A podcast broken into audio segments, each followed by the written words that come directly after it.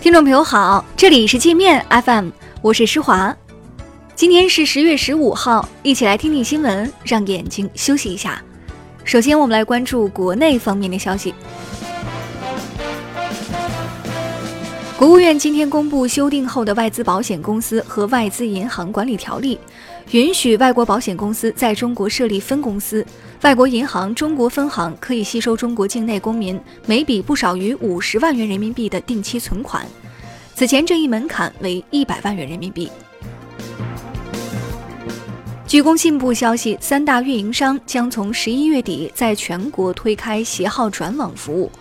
携号转网业务目前已在天津、海南、云南、江西、湖北五省市试运行。讲述女排四十年奋斗史的电影《中国女排》开拍，五十四岁的巩俐剪掉长发，戴上眼镜饰演郎平，形象气质与铁榔头神似。影片将于明年春节大年初一在全国院线上映。北京将修订生活垃圾管理条例，加强生活垃圾分类管控。条例草案规定，未将生活垃圾分别投放且拒不改正的，个人罚款两百元，单位罚款一到五万元。上海首例咸猪手案犯罪嫌疑人被判刑半年。今年七月，罪犯王某在上海地铁内猥亵两名女子，其中一人还未成年。王某被判刑后，网友拍手称快，说判得好。重庆大学花费数百万元新建的博物馆被曝收藏了大量假古董，展出的汉代文物竟然是玻璃制品。重庆大学称将认证核查，重庆文旅局已介入调查。西安市公安局副局长严红涉嫌充当黑社会保护伞被查处。严红曾兼任西安市公安局扫黑办主任。昆明黑社会老大孙小果案重审，十九名牵涉其中的公职人员及重要关系人也被起诉。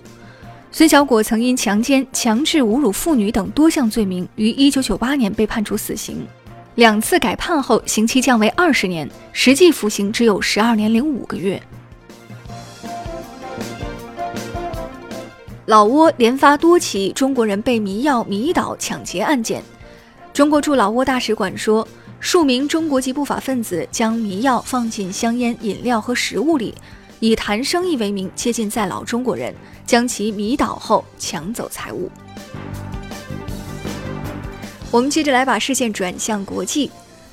，NBA 总裁肖华要求湖人和篮网两队球员选边站，支持他的涉港立场，引发部分球员反弹。湖人头号球星詹姆斯说：“莫雷的推特内容很危险，让球员跟着承担责任不公平。”还有球员责问说：“莫雷的推特导致数百万美元损失，如果是球员发的，NBA 会如何处理呢？”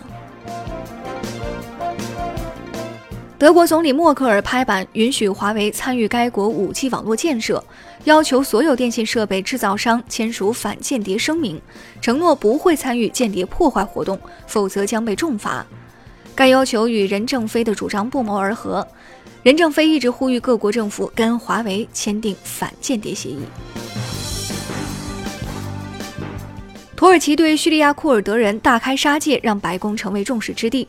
川普一怒之下决定对土耳其进行制裁，将土耳其钢铁关税提高至百分之五十，取消价值一千亿美元的双边贸易谈判，并对主导入侵行动的土耳其官员实施签证禁令。日本福岛上千个装有核辐射污染物的垃圾袋被台风海贝斯引发的洪水冲进河中。日媒报道说，这些垃圾袋堆放在临时存放处，约有两千六百六十七个，每袋最重一点三吨，装的主要是福岛核事故后清理出的草木碎片等垃圾。澳大利亚北领地首席部长冈纳呼吁澳洲不要做美国野心的玩物，避免在中美之间选边站。冈纳说，在过去的三十年中，中国政府是全世界最有能力的政府。澳洲在拥抱美国的同时，也应该拥抱中国。西班牙加泰罗尼亚九名分裂运动头领，当地时间十四号被判处九到十三年监禁。受这次判刑和 NBA 煽动影响，大批加泰人堵塞高速公路，占领机场，阻止乘客登机，与警方爆发激烈冲突。据瑞士信贷最新报告，今年以来，美国零售行业已有七千六百家门店关闭，创下历史同期新高，其中约百分之七十五是服装或纺织品店。瑞信预计，美国零售业明年情况会更糟。墨西哥十四名警察遭贩毒集团伏击身亡，一辆警车被重型武器击中，燃起大火，烧成铁架。墨西哥国安部门说，袭击者乘坐多辆汽车将警队团团围困，得手后逃离现场。那好了，以上就是今天节目的全部内容了，感谢您的收听，我是施华，欢迎您下载界面 App，在首页点击试听，找到界面音频，更多精彩内容等着您收听。